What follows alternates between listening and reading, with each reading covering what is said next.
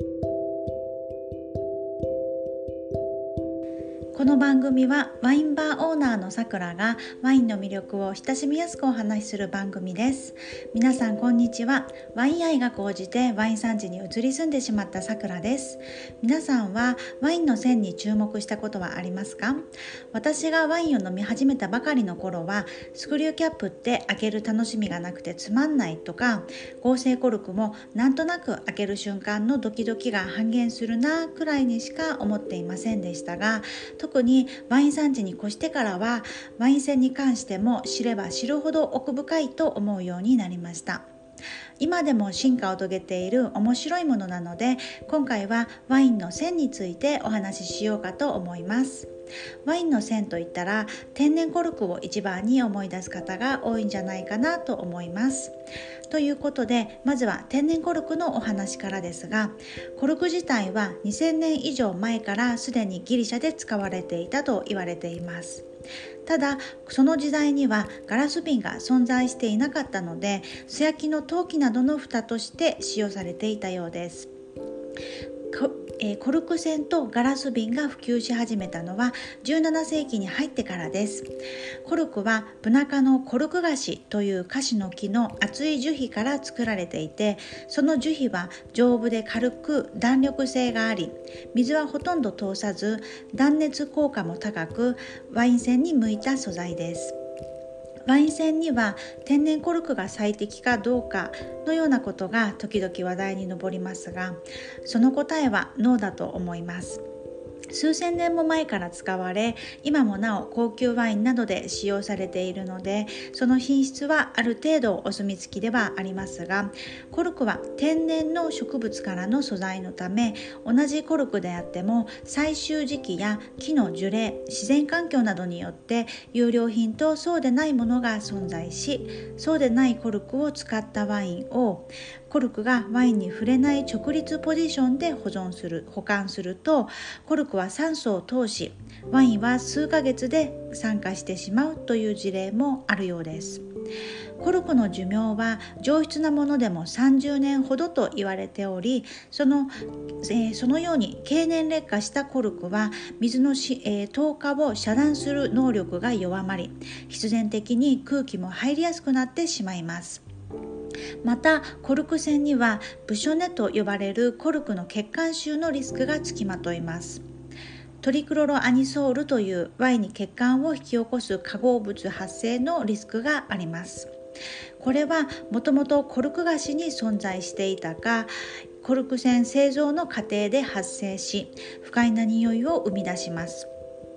水に濡れた段ボールだとか濡れた雑巾だとか塩素の匂いと言われこの化合物が発生するとワインの健全な香りもマスクされワイン自体が血管臭に汚染されてしまいます。特に1990年代から2000年代にかけては天然コルク栓の品質が低下しブショネのトラブルが頻発しその発生率はなんと5から8%とも言われていたほどです。世界一高価なワインを生産する DRC では数々の検査をくぐり抜けた高級コルクを独自に TCA 検査も行い使用するそうです。天然コルクには非常に長い伝統とその中で培われた信頼がありますがこのようにいくつかのリスクがあることから現代になって天然コルクに代わるさまざまな線が出てきました。合成コルクあるいは樹脂コルクはシリコンなどを原料とするプラスチックで作られた合成コルクで天然コルクに代わるものとして1990年代頃から普及しています。以前は酸素の透過性が高かったため買ってすぐに飲むような安価なワインに使われていましたが近年では酸素透過量を抑えたタイプの合成コルクも開発され長期熟成ができるようなワインにも適したコルクとなっています。しかし合成コルク自体ワイン船でも安価なものなので高級ワインに使われることはありません。扱う際の注意点ですが合成コルクは密閉性が高く空気の流入が瓶内にないためガラス瓶に吸着してしまい抜きにくいと言われることがあります。このような場合は抜線のスクリューを貫通させて貫通穴から空気を入れることでコルクが抜けやすくなります。それから2000年にはオーストラリアのクレアバレーを発信地としてスクリューキャップが台頭しますこれは先ほどお話ししたトリクロロアニソールによるコルク臭汚染を防ぐ目的で開発されましたが安いワインというイメージばかりが先行してしまいなかなか受け入れてもらえませんでした。そこで高品質ワインを生み出す13の生産者が団結してスクリューキャップワインをリリースしたことでやっと信頼を勝ち得たのでした。当時コルク不足も問題になっていたところに問題の突破口を作った素晴らしい決起だったと思います。キャップの内側には高不活性素材のライナーというパーツがありこれにより密閉性が非常に高く長期熟成させてもその効果は変わらずに果実味を最も高い状態でキープできます。天然コルクのように乾燥によるコルク伸縮空気流入も起きないので立てて保存することもできます。スクリューキャップ革命を起こした生産生産者のうちの一つグロセット。ポリッシュヒルのリースリングなど好きな銘柄ですが2020年に開けた2013年ヴィンテージも熟成していながらもビビッドな果実味にあふれとてもいい保存状態だったのを覚えています、えー、そしてディアムなどの圧搾コルクです。これは天然コルクを製造する際の切れ端のようなところを粒状にし接着剤を混ぜ合わせ圧縮して作ったコルクです。粉砕して合成させるためにコルク樹皮の状態に左右されず品質が安定しているのが特徴です。そして、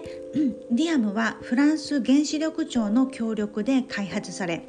何でも超臨界の CO2 二酸化炭素を使う技術を使用しコルク臭の除去に成功した圧搾コルクです。そしてこのディアムの素晴らしいところは酸素透過率までも選べることにあります。スクリューキャップと変わらないような高密閉のものからもっと透過率の高くなったものまで作られワインメーカーが考えるワインに必要な酸素量によってコルクを選択できるという利点があります。耐用年数目安がディアム3のように記載されこの3であれば3年ほど熟成して飲むワインを想定して作っていますという意味になります。現在ではディアム3 5 10 30というチョーク熟成に対応したものまで作られています。このディアムは普及率が著しく伸びているコルクでブルゴーニュの老舗ルイジャドやブシャール・ペール・エフィスさらにはルフレーブまでもが白ワインに採用していたり同じくブルゴーニュの名門で北海道函館にも進出したドメーヌ・ド・モンティーユでは赤白両方で採用しています。このようにブルゴーニュやボルドーの名門も採用していることからワインを愛好家にも受け入れられているようなコルクでもあります。最後にご紹介するのはゾーク線です。これは2005年にオーストラリアで誕生したポリエチレンを主原料とする線になります。この線の一番の注目はスパークリングワイン用のキャップです。色鉛筆で端についた紐を引っ張ると鉛筆の皮がむけて素手だけで鉛筆の芯を出せるものがありますがこれと同じ方法でディアバンドをめくり外してキャップ上部のロックボタンを押しロック解除して開けるという線になります。この線のもう一つの特徴はスパークリング用であっても再度線ができ毎日飲み残しても保存できる、え、何度も使えるということです。安価で環境にも配慮して作られているのも好印象です。ただこのゾーク線はコルクを用いた一般的なシャンパン線と違い抜線時に瓶内の高い圧を押さえつけるのが難しく回線時の注意が一層必要です。ということで今回はさまざまなワイン線についてお話ししてきました。コルク線を見ることで作り手がどんなことにこだわっているのか見えてくるかもしれませんので是非注目してみてくださいね、えー、本日も最後までお聴きいただきましてありがとうございました。それではまたお会いしましょう。